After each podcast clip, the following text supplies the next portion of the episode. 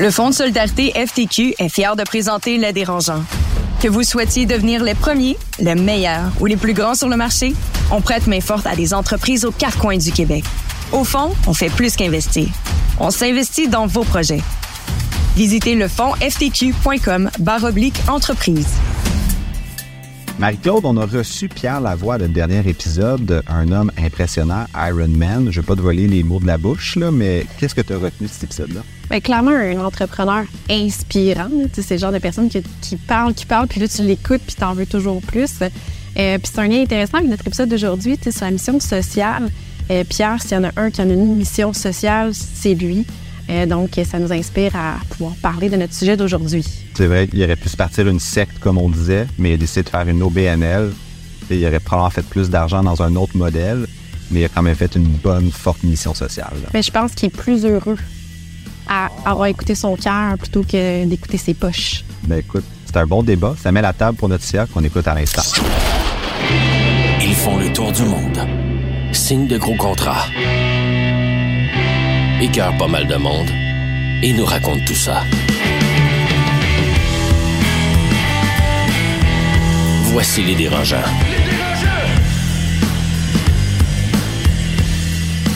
Bonjour à tous, ici Étienne Crevier à l'animation pour ce nouvel épisode des Dérangeants. Les Dérangeants, c'est quoi? C'est le podcast de la nouvelle génération des entrepreneurs au Québec, fièrement présenté par le Fonds de solidarité FTQ et propulsé par Astérix de Québécois. Dans le podcast, on parle de nos vraies affaires, toutes nos claques à On est dans le fond le bordel Comedy Club avec un tout le monde en parle sur l'entrepreneuriat. Et on a habituellement des Dominique Gagnon, des Anne Martel, on a des Carlo Coccaro. Et aujourd'hui, pour l'épisode, je suis avec Marie-Claude Duquette. Salut Étienne, t'es pogné avec nous aujourd'hui. Ben oui. Écoute, pas facile la vie. Et Louis-François Marcotte. Salut l'autre, pas facile la vie. J'avoue que ouais, on m'a imposé, hein, mais non, c'est des blagues. Écoutez, aujourd'hui, on a un CA sur les entreprises à mission sociale. Puis, est-ce que c'est plus facile qu'une Inc., moins facile? On va décortiquer ça et voir un peu nos choix personnels d'entreprise. Mais avant de tomber dans le vif du sujet, je veux prendre de vos nouvelles avec notre fameux classique Comment ça va? Puis, en fait, je vais commencer avec toi, Marc-Claude. Comment ça va en ce début d'épisode? Ça va bien.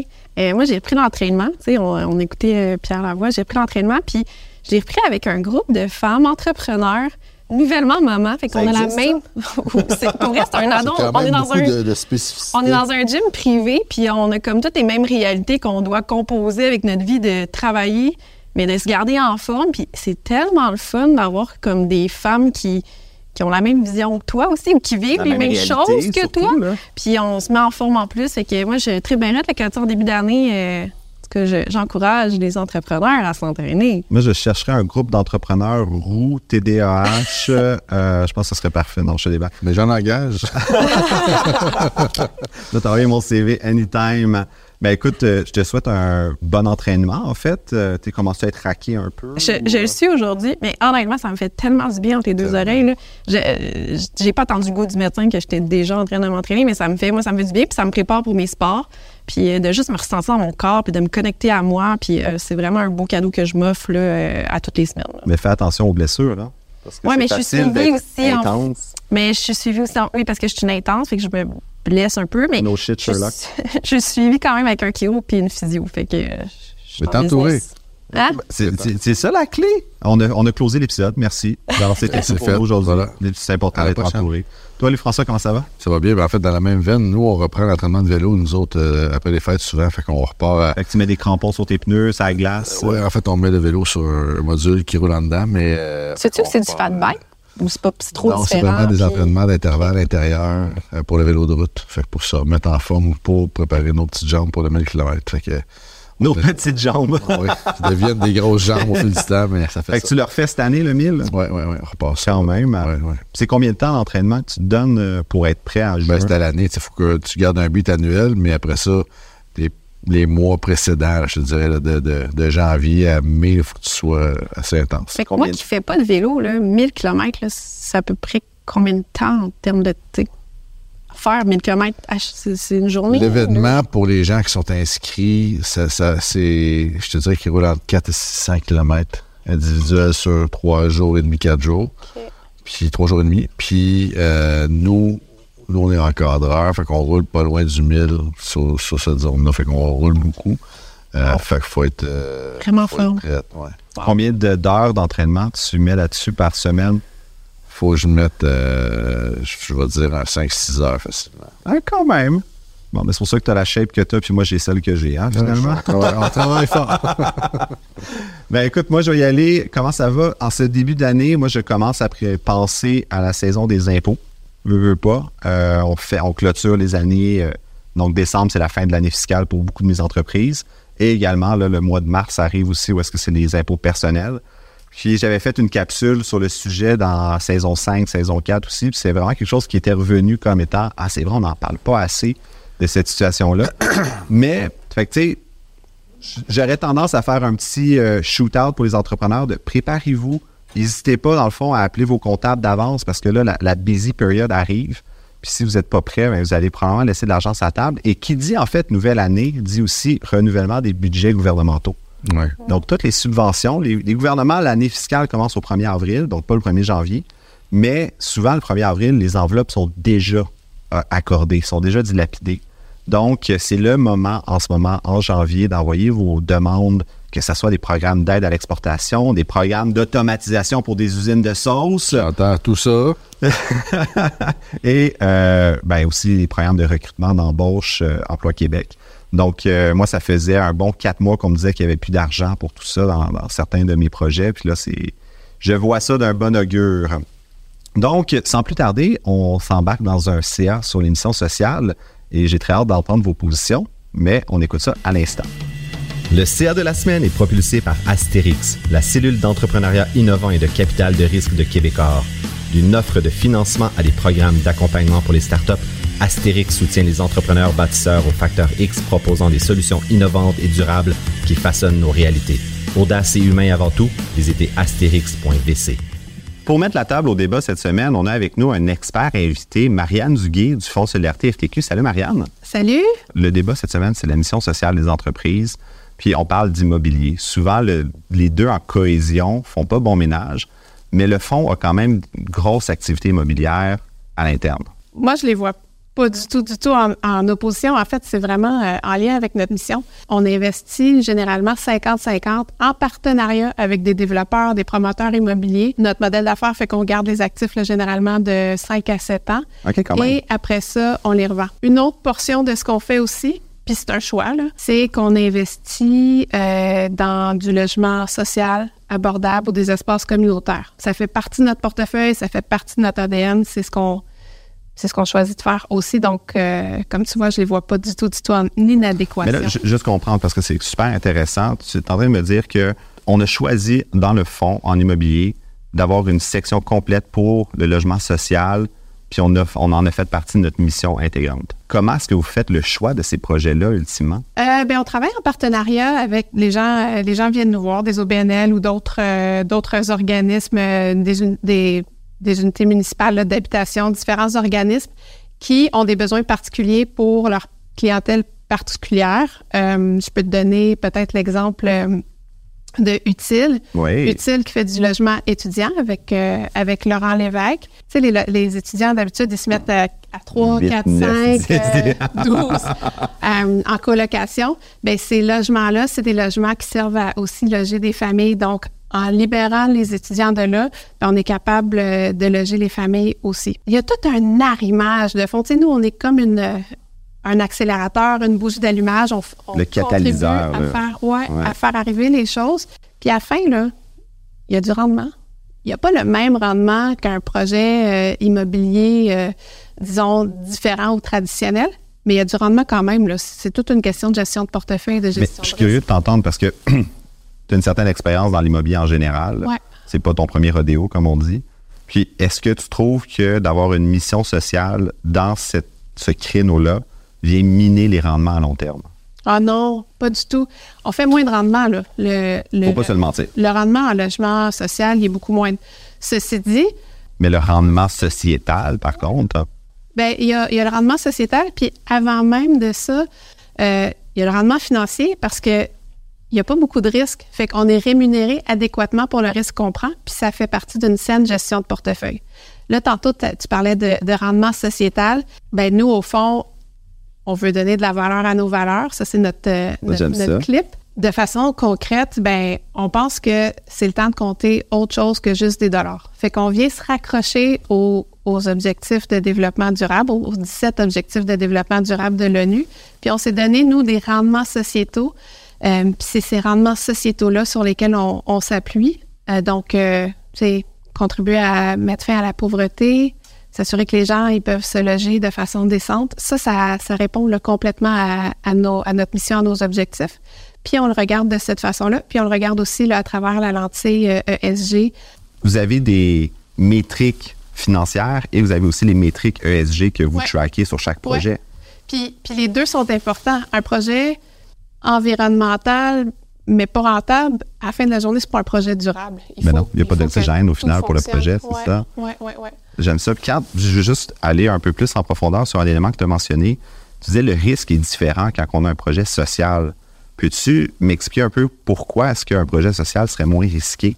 Si je te donne l'exemple de, du temps que ça prend pour euh, remplir, pour avoir un taux d'occupation, avoir assez de locataires, ben, quand on fait un projet social, qu'on a une clientèle particulière, qu'on a une clientèle qui est en attente euh, de, de ces logements-là, euh, je pense notamment à En Logement, avec qui on, on travaille depuis euh, bon nombre d'années, qui est une OBNL qui, euh, qui construit des, des habitations neuves, ont une clientèle de, de personnes qui, qui sont avec un, qui vivent avec un handicap. OK? Donc, des maisons adaptées avec les bons, euh, les bons ratios euh, pour, euh, pour pouvoir vivre confortablement en fauteuil roulant. Tu sais, ça vient amener de la dignité, ça vient amener une qualité de vie à ces gens-là. Ben, ils se remplissent vite. Ils se remplissent vite, les logements. Donc, il y a tout le risque qui est associé à, à attendre que l'actif se, se remplisse à un bon taux d'occupation, par ton exemple. plein revenu. Ouais, c'est ça. Ouais, ouais, ouais. Puis, donc, on est capable, comme entrepreneur au Québec, d'avoir une mission sociale, une visée sociale, le financement qui vient s'y rattacher avec. Puis, est-ce que tu aurais un conseil pour les entrepreneurs, justement, qui veulent se lancer dans ce la mission sociale? Ben, le conseil que je dirais, tu peux en faire ta vocation. Tu peux le faire de façon ponctuelle. Euh, tu peux allouer une portion de tes investissements, de ton profit à, faire du social. Ça a du sens. Ça fait partie d'une bonne diversification de portefeuille. Mais à la fin de la journée, là, tu n'as pas besoin de, de présumer qu'il faut que tu fasses euh, 100% de social pour en faire. Une Tant que tu en fais portion une portion, ça a du sens, puis ça contribue, ça, ça aide à redonnes au contribuer. prochain. Ouais. Merci, Marianne, pour avoir mis la table. Merci. Fait à l'instant, on se retrouve pour la suite du CA. Les dérangeants! Les dérangeants. Donc, on est de retour pour notre CA sur les entreprises à mission sociale. On s'est inspiré fortement du cas de Pierre Lavoie et Germain Thibault qui avaient un rêve, voulaient changer le Québec. Il aurait pu le faire avec une Inc. Il aurait pu le faire de plein de façons, mais ils ont décidé de fonder une OBNL. Puis on le voit dans le continuum des entreprises. Apple, en fait, se disent une entreprise à mission sociale parce qu'ils investissent en santé, en éducation, mais ça reste quand même une entreprise purement commerciale, on ne se le cachera pas.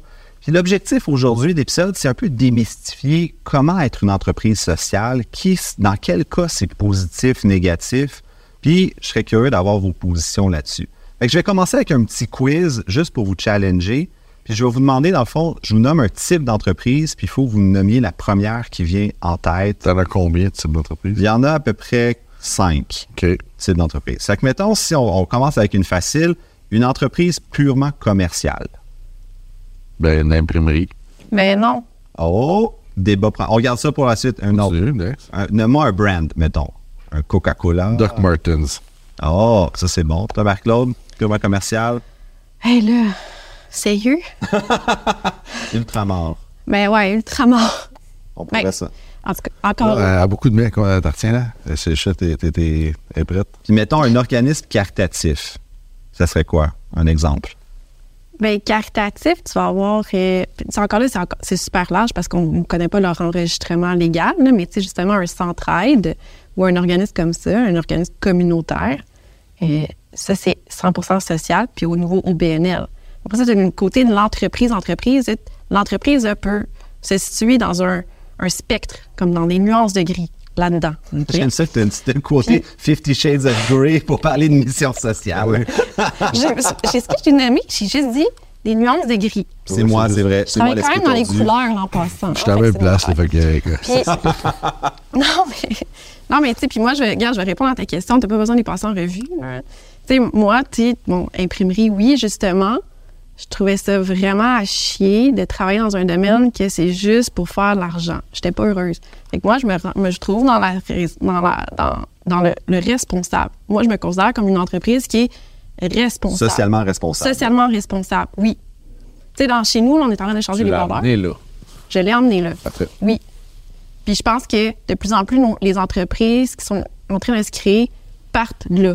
Moi, je suis tout d'accord avec toi. Il y a. Je vais finir la phrase en disant pour vrai. Oui, parce que là-dedans, il y a du greenwashing. C'est ça. là. C'est tout le temps. Mais euh, fait que ça, c'était pour Là, on répondre parle à à moi. Mais couvert, on retient toutes nos affaires parce qu'on est encore dans la question. Étienne. Oui, Finis tes questions, on va jaser c'est vrai. après. Je- dans le fond, je vous euh, inhibe ma foi. Oui. Parce qu'on a les organismes purement commerciaux, comme tu disais, Marc-Claude, qui sont à, d'une part, au début du spectre. On a les organismes caritatifs qui sont à l'autre l'autre bord du spectre. Puis, en fait, ce qui caractérise, selon les définitions, un organisme caritatif, c'est que ça prend un numéro de charité.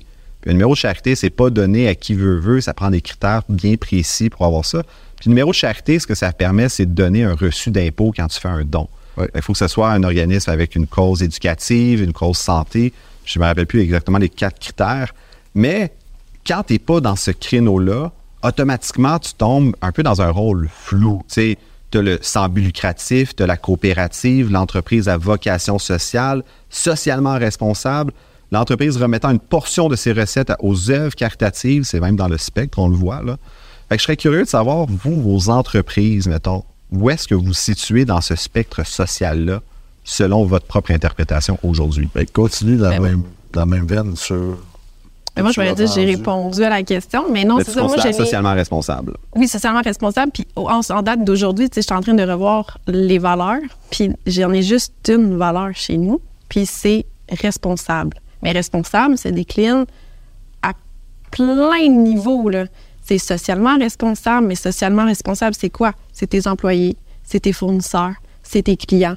Fait que, tu sais, quand je choisis un fournisseur, quand je décide de travailler aussi avec un client, il y a tout ça ici qui Mais donne-moi un exemple là. concret, mettons, de qu'est-ce- quelque chose de responsable que tu as mis en place dans ton Un entreprise. fournisseur d'encre X versus Y. OK, ben, exemple, on est, puis je sais pas, j'en avais déjà parlé, mais un, un jour, je suis rentrée dans une usine d'un fournisseur, puis dans la portion usine, le usinage, là, sur le, le- le mur, il était collé un, euh, un 10 par 20 pieds collé au mur qui disait euh, les 10 choses qui sont euh, pas difficiles à faire là, quand t'es. comme les 10 commandements pour un employé. Puis là, il y avait, il y avait les 10 commandements, arriver à l'heure. euh, Ah, des choses qui coûtent pas cher, c'est ça. le- je- J'avais déjà vu la même euh, affiche. Là. mais moi, je 10 trouvais trucs qui ça. coûtent rien. Puis que... Je trouvais ça horrible. C'est comme J'attendais à voir si c'était bon ou pas, là, ce qu'il avait dit. c'est- c'est- c'est- j'ai vomi dans ma bouche. Je suis rentrée là, j'ai vu ça au mur. Puis j'ai parlé à l'employé qui était là, puis j'ai dit Qu'est-ce que tu penses, toi, de ça? Puis elle me dit Ça me démoralise à chaque fois que je le vois. Parce que c'était arriver à l'heure, euh, faire des sourires. euh, C'est, ben, on va dire, C'était tu sais, fake, là, euh, dans le fond. Ben non, c'était vraiment comme. Moi, Commandé. tu rentres, tu travailles, fait que je m'attends un minimum de toi. Puis le minimum de toi, c'est que, euh, ben dans le fond, euh, tais-toi, je te paye, puis fais, ton aff- fais tes affaires. Quand l'humain est tellement plus dimensionnel que ça, quand il rentre travailler dans ta shop, que juste fais ce que tu as à faire. Puis moi, ça, j'ai arrêté de travailler avec cette usine-là, puis je me suis revirée de bord, puis j'ai trouvé un nouveau fournisseur. T'aimerais voir quoi sur un mur? Ben, un, pas, pas besoin d'avoir quelque chose dans le mur, mais c'est de traiter tes employés avec respect. Puis ça, ça se sent quand tu fais une visite d'usine. Parce que tu parles à chaque personne, puis comment est-ce que les gens te répondent? C'est là que tu sais, OK, non, il y a une belle, une belle synergie, puis il y a encore tout le temps du travail à faire. Là.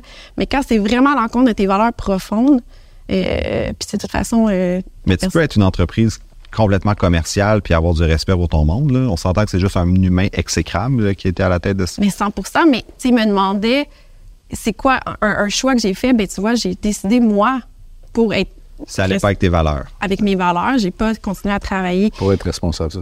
Puis après ça, responsable, moi, c'est d'encourager mes employés à faire du bénévolat. Ouais. C'est de redonner à ma communauté. Moi, je pense qu'une entreprise a le devoir d'être responsable dans sa communauté. Puis ça, ça peut se décliner de différentes façons. là. Ça peut justement être, euh, ben nous, en Noël, on va faire du bénévolat dans les organismes communautaires de la région. Et on va redonner des montants d'argent annuellement. Tu sais, il y a plein d'actions comme ça. Puis je pense que tranquillement, ça te fait de toi une entreprise qui est socialement responsable. Mais après ça, tu sais, il y en a du travail, puis il y en a des choses que tu peux faire. Puis, mais je pense que le- une entreprise peut devenir une- un véhicule à ça sans être à but non lucratif. Parce que justement, quand tu fais de l'argent, tu peux redonner davantage à la communauté. Puis ça, il y a quelqu'un qui m'avait vraiment inspiré avec ça. Puis ça, c'est une entreprise qui est socialement responsable à un niveau supérieur, Loop. Oui, Loop Mission, David Côté. David Côté, notre ancien collègue, Dérangeant. puis David, il disait, il dit, tu sais, moi, il faut que je fasse du cash si je veux pouvoir redonner, puis si je veux pouvoir changer le monde. Tu peux pas changer le monde sans faire l'argent. Puis j'ai fait, ça, c'est ça, c'est Mais c'est clair. C'est l'oxygène. Ça, c'est Ouais. dit. Puis toi, mettons, au niveau, dans la restauration, lui, François, je serais curieux. Est-ce que tu peux te permettre d'être une entreprise à vocation sociale? Nous, on a une mission sociale, mais tu sais, nous, on engage les jeunes autistes. Ouais. Puis, je me rappelle au début du premier café, on avait trop d'autistes. Ça, tu l'avais dit dans un épisode, d'ailleurs. Ouais. fait, euh, cette période-là m'a fait réaliser à quel point tu peux dire que tu as une mission sociale, puis ça fonctionnera pas, tu feras pas de cash, puis tu pourras pas continuer. Cette loupe-là, elle est super importante parce que c'est circulaire, tu sais. Donc, tu dois être rentable, mais ta mission sociale doit être vraie. Puis ça, c'est ce qui est le plus difficile, d'avoir une vraie mission sociale que tu tiens, puis d'avoir, de faire de l'argent. Fait que c'est comme entre les deux, tu as le caritatif, tu as le lucratif, mais là, de faire une mission sociale qui va s'imbriquer dans ton opération lucrative, puis qui va pas c'est un équilibre qui n'est pas facile à, à maintenir. Moi, je le vis parce qu'on engage des autistes dans, dans- dans les restaurants. Puis, des fois, tu te dis, OK, il y a- c'est facilement oublié dans un horaire. Tu sais, là, maintenant, on l'a en réflexe, mais tu dis, OK, tel week-end, est-ce qu'il y en a? Non, oui, tu sais, là, faut que tu, faut pas que ça devienne un passage obligé parce qu'il faut que tu le fasses pour vrai. Quand on les intègre, faut pas qu'ils soient là en parure non plus. Parce qu'on les paye pour vrai, on veut des vrais travailleurs. Fait qu'il doit y avoir un, une immersion qui est globale. Fait que euh, tout ça, moi, c'est. Tu sais, en anglais, ils disent walk the talk. Ouais. Mais il faut que les babines suivent les bottines dans ce qu'on dit être social et notre rentabilité. Puis est-ce que dans le milieu, mettons, je pense à la tablée des chefs, il y en a-tu qui ont des modèles encore plus social, rentables, où il y a comme une limite à un moment donné qu'en restauration, tu peux pas faire plus? Ben, c'est déjà un milieu qui est pas rentable. fait que je pense que c'est pas évident, c'est pas un réflexe premier de- de- de- d'avoir une mission sociale en restauration. Puis je peux comprendre parce que c'est pas des, des entreprises qui ont de la marge tout le temps, puis c'est difficile comme, comme, euh, comme milieu. Fait que oui, la table des chefs est un excellent exemple parce qu'ils ont réussi, c'est immense ce qu'ils font, puis ils ont maintenu la même ligne droite, depuis des années, mais c'est pas évident. Parce que ça, c'est, dans le fond, la tablée des chefs, c'est contre le gaspillage alimentaire. Puis, si je me souviens bien, puis là, ils ont fait vraiment des cours de réinsertion pour les gens qui étaient, euh, je me rappelle plus, sortis de prison des, des- des gens qui cherchaient à se réorienter. Dans le domaine de l'imprimerie, tu peux-tu être une coopérative? Tu peux-tu être une OBNL dans ce secteur-là? Ou tu sais, il y a comme, donné, en manufacturier, it is what it Ben, is. pour vrai, je vois pas comment. Puis, tu sais, tu vois, puis, tu sais, une chose qui, moi, me, me, me touche vraiment beaucoup, c'est justement le greenwashing parce que j'en vois. Tu sais, à un moment donné, moi, j'ai voulu faire un tournant comme 180 degrés. Puis la vérité, c'est que je n'étais pas capable. Tu sais, il y a une limite à ce que tu peux faire. Puis technologiquement, il y a des limitations. Comme quoi, Puis- mettons? Quel genre de limitation tu as vécu? Euh, ben, tu sais, un, même si moi, je veux promouvoir de l'achat responsable au niveau de tes matériaux, puis au niveau, ben, ton client, s'il n'est pas prêt à le payer de ton matériel qui est huit fois le prix, parce que tout, ouais, il y a vraiment des enjeux comme ça. Si on est, je dis, OK, je le fais, puis, sais, j'étais un temps, hein, fait que, OK, on le fait, puis on est, ça m'a, ça m'a pété d'en face, ça n'a pas été long, là. J'ai fait, OK, non, faut que je fasse un step back. C'est pas possible pour l'instant.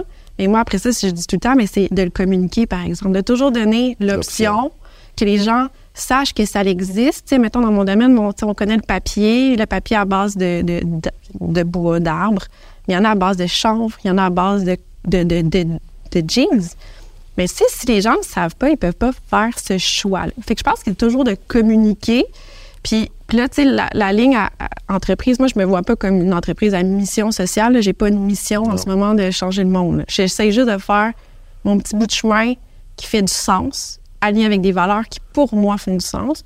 Mais il y a de plus en plus d'entreprises, je trouve, aujourd'hui, qui démarrent avec des missions sociales. Puis là, je trouve que tu rallies des employés à quelque chose de plus grand. Il y, a il y a quelque chose de beau. C'est quasiment se partir d'une religion, en fait.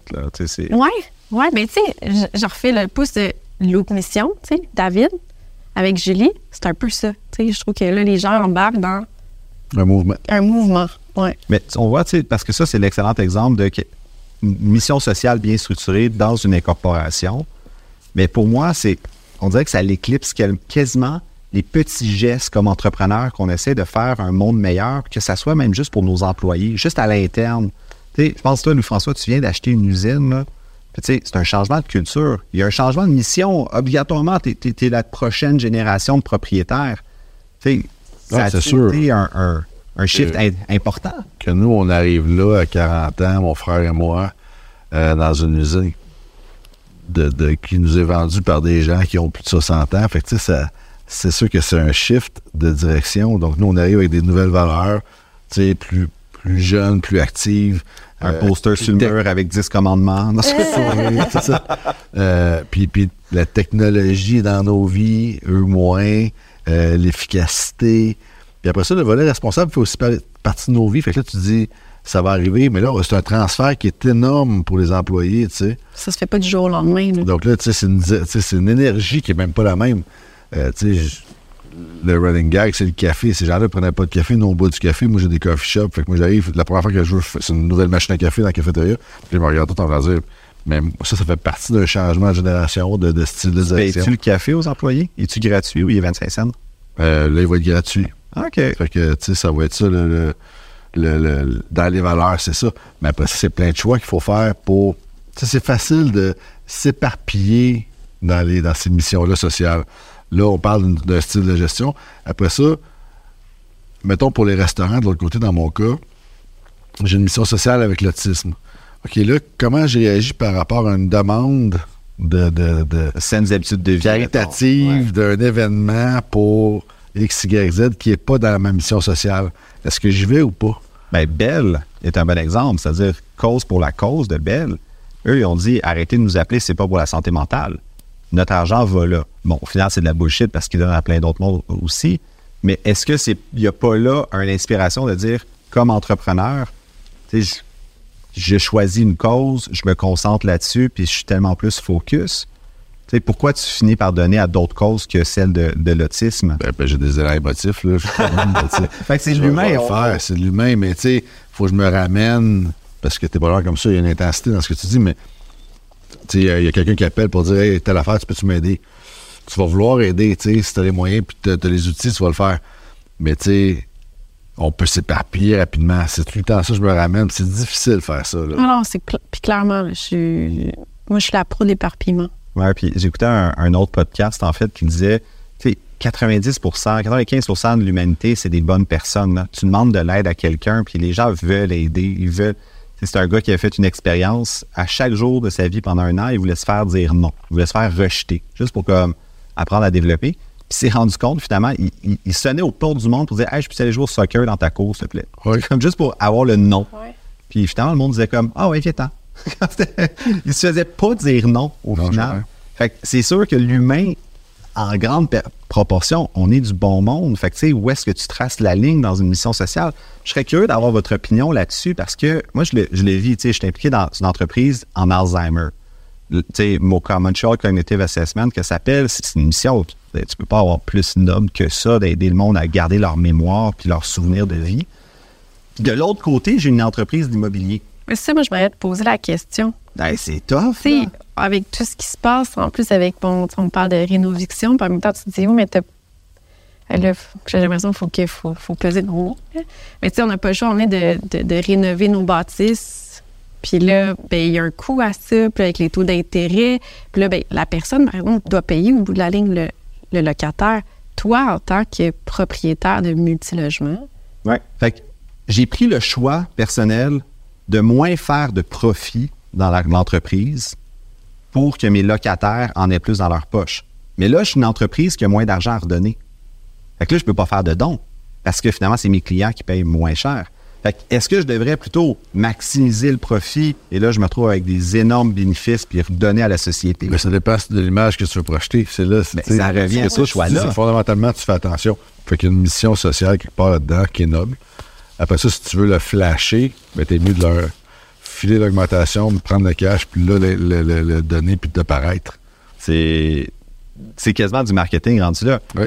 Puis moi, c'est ça qui était difficile. Je l'avais dit dans un épisode, mais j'avais une, une, une locataire qui devait être évincée après quasiment un an à pas payer son loyer. Puis elle disait qu'elle allait se pitcher devant les tracts d'un métro. J'ai dit, c'est je n'accepterai pas que dans ma vie de- d'homme d'affaires, il y ait quelqu'un qui se suicide. Ah, Parce parce que que ça t'appartient. Moi, j'ai j'ai fait ça souvent. puis- tu prendras pas de café, toi. T'as soif.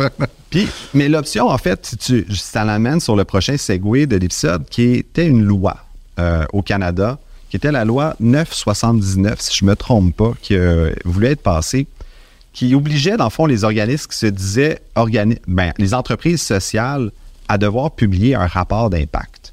Euh, finalement, ça l'a pas passé. Je vais juste retrouver exactement. C'est la loi c'est encore 797. C'est encore des coûts, tu sais. Tu, tu- tu deviens.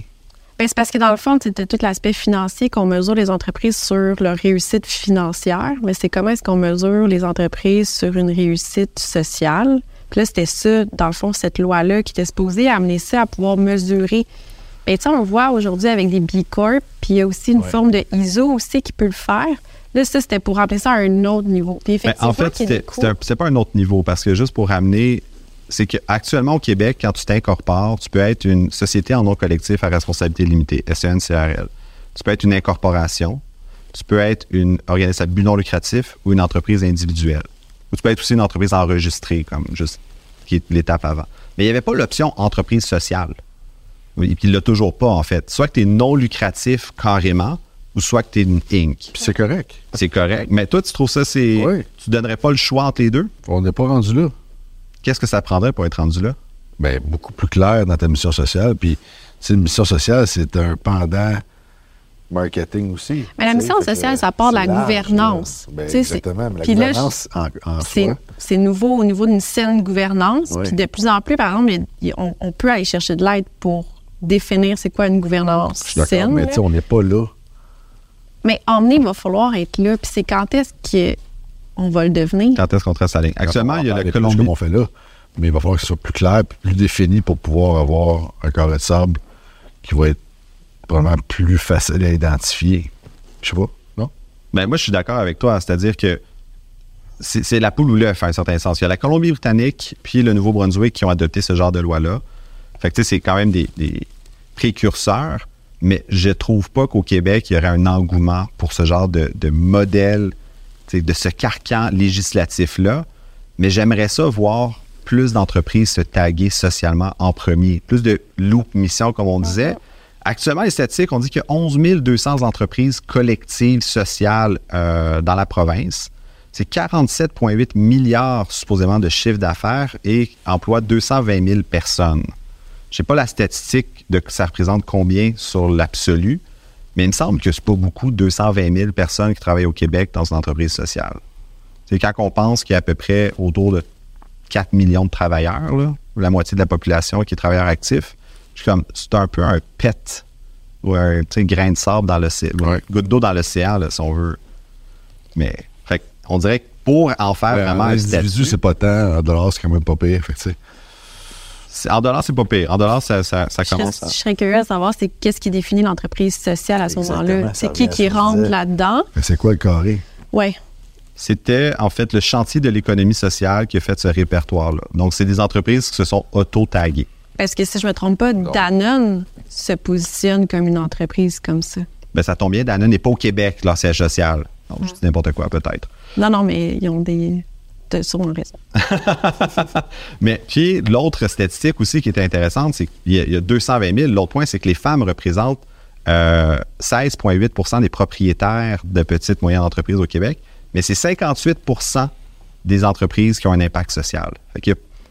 C'est vraiment, il n'y a pas assez de femmes en entrepreneuriat, Oui. mais les femmes qui se lancent se lancent en entrepreneuriat Ben, regarde sa ligne de direction, elle est super claire. Puis c'est celle, puis toi, puis moi, on n'est pas clair Ah oui. pas tout. Non, c'est ça. C'est vrai.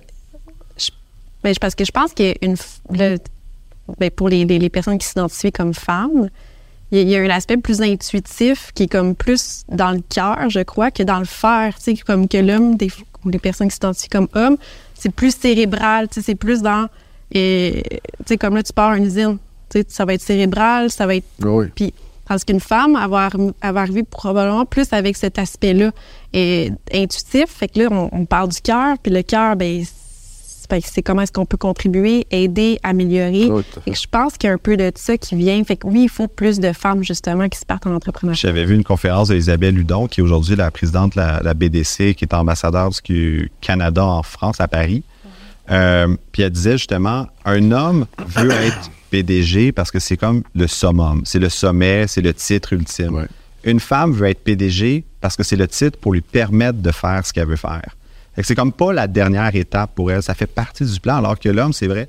Puis moi, je, je le reconnais. Le premier, c'est quand je suis sorti de l'école, puis j'ai gradué, ça me tentait pas d'être au bas de l'échelle. Moi, je vais partir m'accompagner parce que je veux être PDG puis je mérite d'être PDG. C'est comme un peu la, la- la finalité.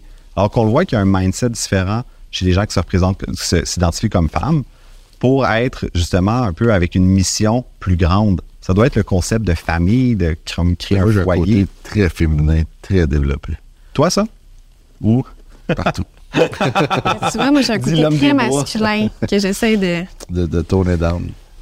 Quand même, eh, explique ça. Je suis curieux. Tu, tu te sens en énergie masculine? euh? Hey, là, c'est ésotérique, là, on va peut-être perdre des auditeurs. Euh, go for it, on se garde. Ben, on se fait plaisir. Ça, ça repart. Non, mais parce qu'on a des pôles masculins et féminins. C'est comme le yin et le yang. Ouais.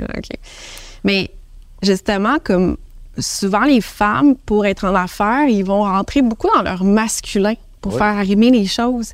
Puis, finalement, parce que le, le- le côté féminin, c'est pas quelque chose qui est encore euh, valorisé, c'est encore quelque chose qui, qui dérange. Qui est- puis on est dans un milieu justement d'hommes généralement, fait que pour se faire entendre, il faut, faut comme des fois taire un peu ce petit côté-là féminin. Masculinis- Pour- oui. Masculiniser nos propos. Ouais.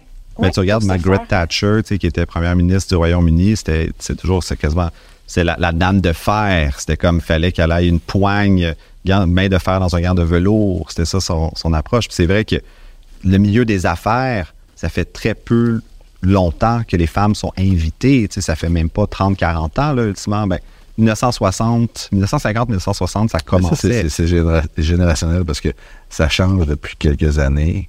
Ouais. Puis c'est bienvenu, c'est mis de l'avant. Ce que tu dis là est très bien perçu, puis c'est très, c'est quasiment normalisé. Moi, je le vois Ouais. pas. je- Mais tu sais, j'aimerais ça que au niveau des femmes qui se partent en affaires, puis là, je, je veux pas. euh, mais tu sais, je vois beaucoup des femmes qui vont se partir des compagnies de savon. Mais j'aimerais- compagnies de chandelles. Oui. Mais j'aimerais ça qu'elles se partent une usine. de soudure. Oui.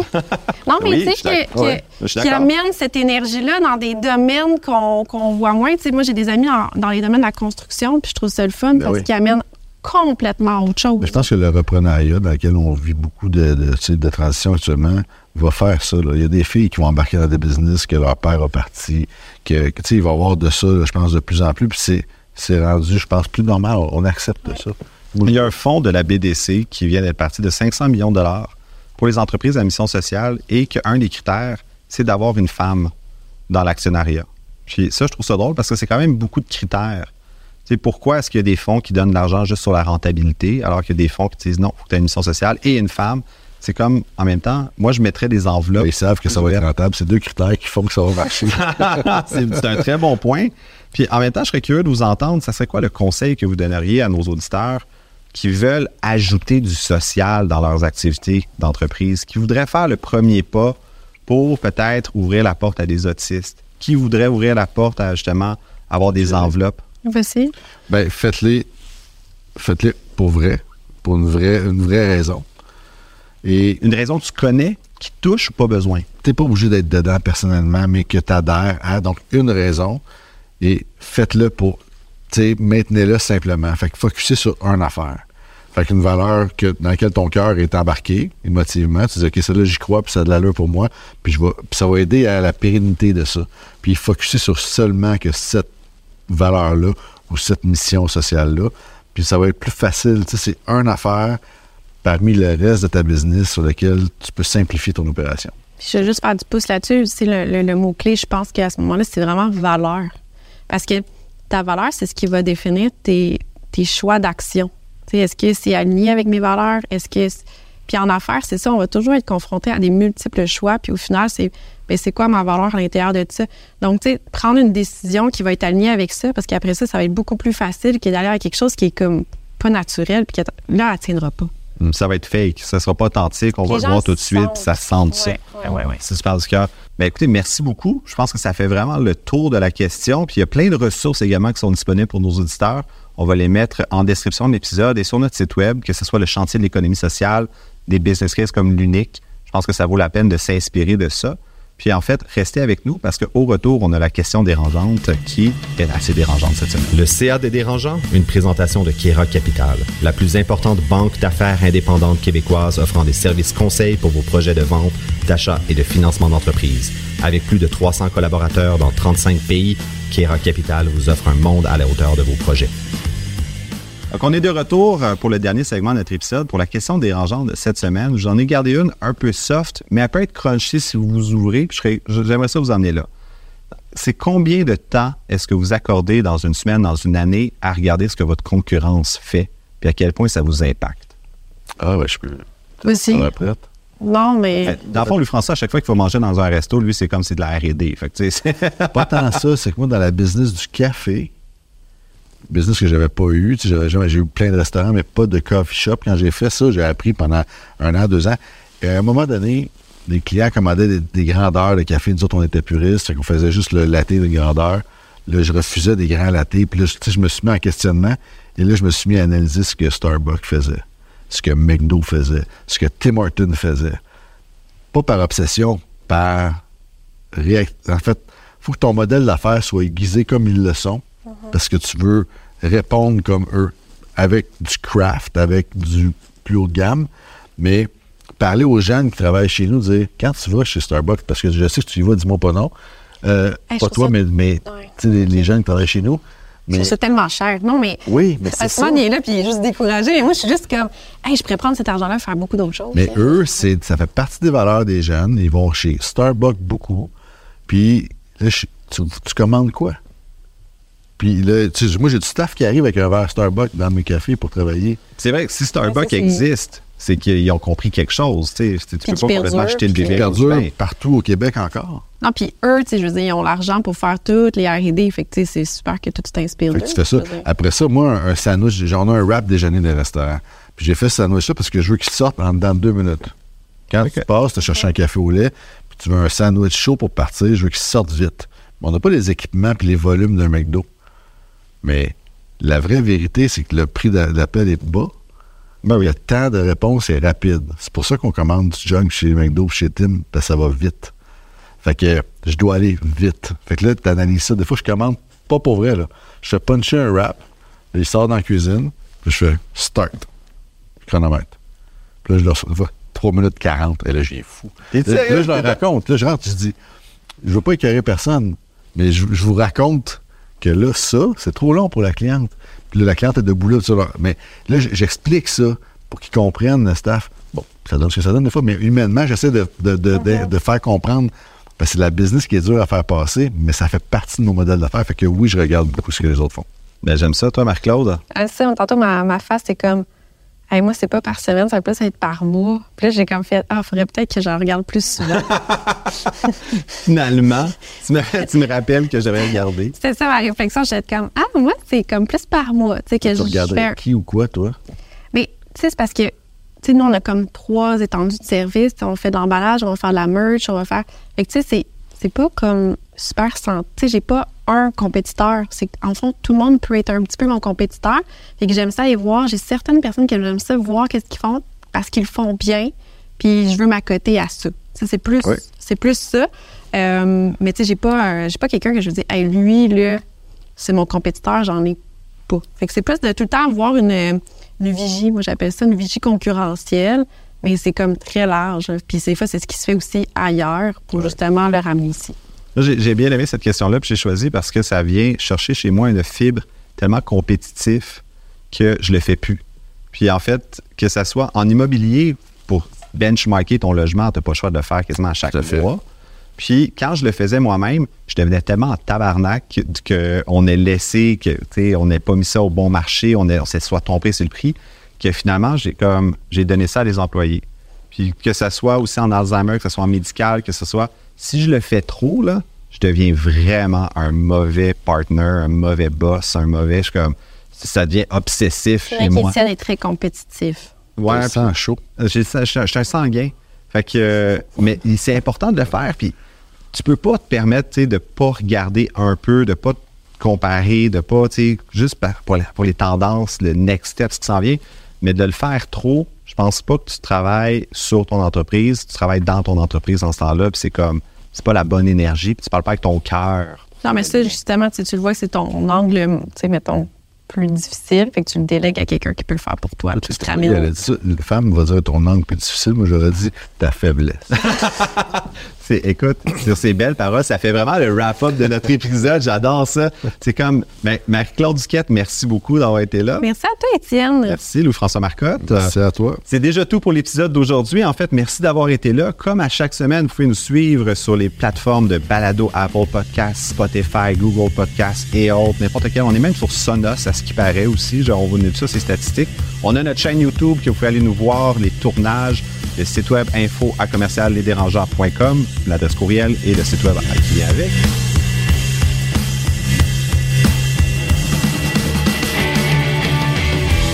Le podcast de la nouvelle génération d'entrepreneurs au Québec. Les dérangeants. Les dérangeants!